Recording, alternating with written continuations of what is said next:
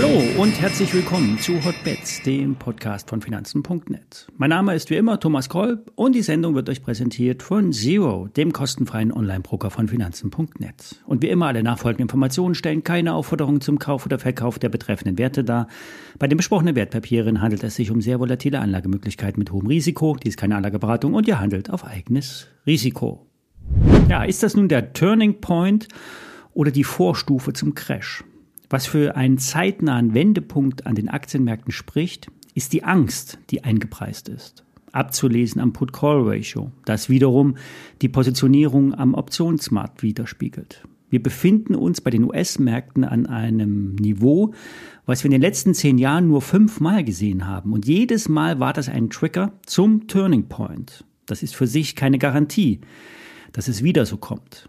Weiterhin liegen wir beim Fear and Creed Index in einem extremen Fear-Bereich, also extreme Furcht, seit dieser Woche mit Werten von 16 im Tief, aktuell bei 24. Und das sind Extremwerte und die zeigen das massiv negative Sentiment an. Negative Stimmung, Angst ist ein Zeichen für die Wende bei den Kursen. Die Charts könnten also bald diese angesprochene Wende hinbekommen. Der RSI-Index, der relative Stärkeindex, ist auf einem sehr, sehr niedrigen Niveau, ebenfalls auf ein Hinweis auf eine mögliche Wende.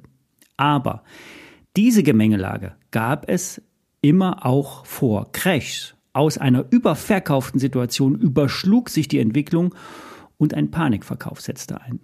Aber selten werden Crash-Situationen an der Börse angekündigt und dazu sprechen mir persönlich schon zu viele Leute derzeit über Crash-Optionen.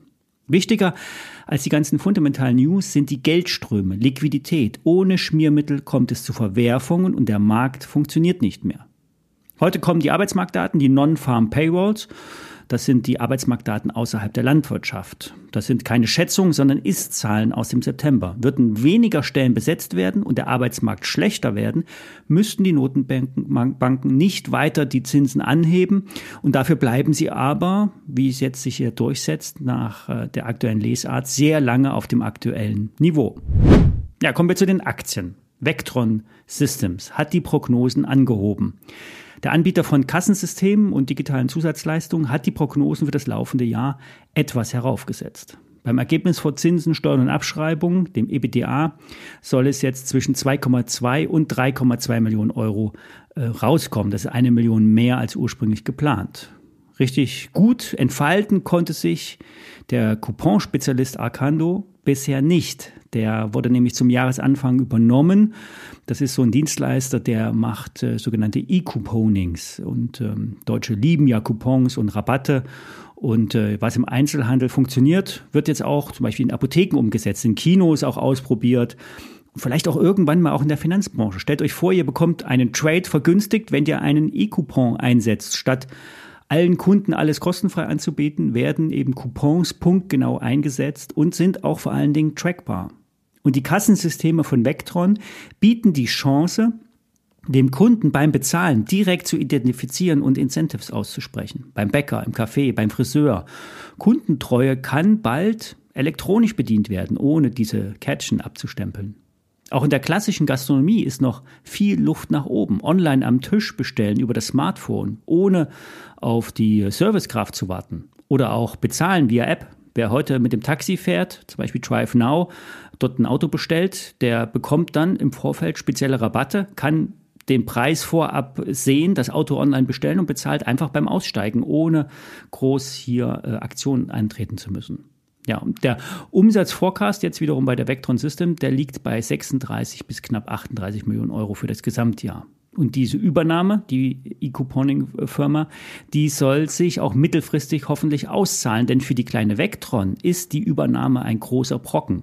Die Übernahme musste oder muss mit 10 Millionen Euro Cash bezahlt werden, plus sogenannten Earn-out-Komponenten. Also das sind äh, Kennzahlen, äh, wenn bestimmte Kennzahlen erreicht werden, dann muss Geld fließen in den nächsten Jahren 2024 und 2025. Und äh, insgesamt ist diese Übernahme, dieses Arcado-Paket nach Berechnung der Experten äh, 30 Millionen Euro schwer. Und das ist äh, für die Vectron schon ein Batzen. Die Analysten von Warburg Research rechnen für 2024 ähm, mit einem Ergebnis vor Zinsen und Steuern von rund 5 Millionen Euro. Und ähm, wenn man dann diesen Enterprise Value, also den Unternehmenswert, also Börsenwert plus Nettofinanzverbindlichkeiten errechnet, kommt man auf 60 Millionen Euro. Und da sind die, die 5 Millionen EBDA nicht so viel. Warburg sieht aber auch im Best Case einen Wert von unter 10 Millionen Euro als realistisch für die nächsten Jahre an. Und dann hätte die Aktie wiederum Potenzial nach oben. Die Prognose bis 2025, die steht noch aus, also die mittelfristige Prognose. Demnächst will man sich äußern und der Markt spekuliert, dass die Aussichten ein wenig zuversichtlicher, äh, zuversichtlicher äh, formuliert werden könnten. 5 Euro scheint im Chart eine belastbare Unterstützung zu sein. Die Experten von Warburg Research geben dem Titel ein Kursziel von 9,60 Euro. Der Börsenwert beträgt 63 Millionen Euro, etwas mehr als der jährliche Umsatz. Das KGV ist mit 25 hoch. Trotzdem, wie gesagt, kann sich das mit einer Prognoseanpassung etwas relativieren. Kaufen, sagt Gerion Kruse von Börsengeflüster zur Vectron. Noch ein kurzes Update zur Lufthansa. Die Aktien hatte ja nun die letzten Tage einen steilen Sinkflug hingelegt und diesen aber nun, so scheint es, beendet. Vorgestern wurde eine Umkehrkerze im Chart gezeichnet und das könnte eine Basis werden. Sollten wir über 7,50 Euro steigen, könnte auch der Abwärtstrendkanal in den nächsten Tagen getestet werden. Fundamental spricht so einiges für die Lufthansa. Ich habe dazu ein Video gemacht auf meinem Kanal Tippchecker. Schaut gerne mal vorbei. Ich bin selbst investiert in die Lufthansa, habe also Interessenskonflikte. Entscheidender Faktor beim äh, Chart sollte der Ölpreis bleiben. Bleibt es dabei, dass der Aufwärtsschub unterbrochen ist und der Euro sich zum US-Dollar wieder fängt, dann könnte auch die Lufthansa bald wieder Auftrieb bekommen. Wenn ihr Fragen zu allgemeinen Börsenthemen habt, schreibt mir doch gerne auch mal an hotbets.finanzen.net. Ich werde auch mal in nächster Zeit absatz der harten Empfehlung ein paar Themen aufgreifen, wenn es von euch gewünscht ist. So, jetzt hoffen wir, dass der S&P 500 die Kurve kriegt. Die Notenbanker scheinen ja im Hintergrund den Anstieg der Renditen durch Liquiditätsinjektionen gebremst zu haben. Zumindest sehen einige Trader Anzeichen dafür. Das treibt ja dann in der Regel die Kurse an. Jetzt schönes Wochenende, bis Montag, alles Gute.